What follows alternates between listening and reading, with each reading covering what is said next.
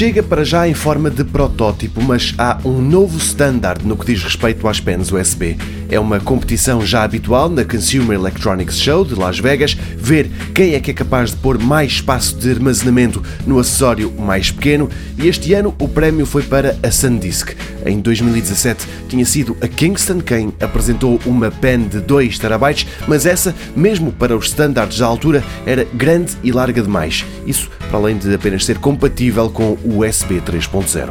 Ora, o que a SanDisk apresentou foi uma pen de 1 TB, mas com um aspecto absolutamente normalíssimo e é compatível com a nova tecnologia USB-C. O que isto quer dizer é que ela se pode ligar não só aos computadores mais recentes, mas também e diretamente à maior parte dos telemóveis atuais. Pena é que a SanDisk não tenha feito mais do que a mostrar, assim ainda não se sabe quando e talvez mais importante, por quanto é que vai estar à venda.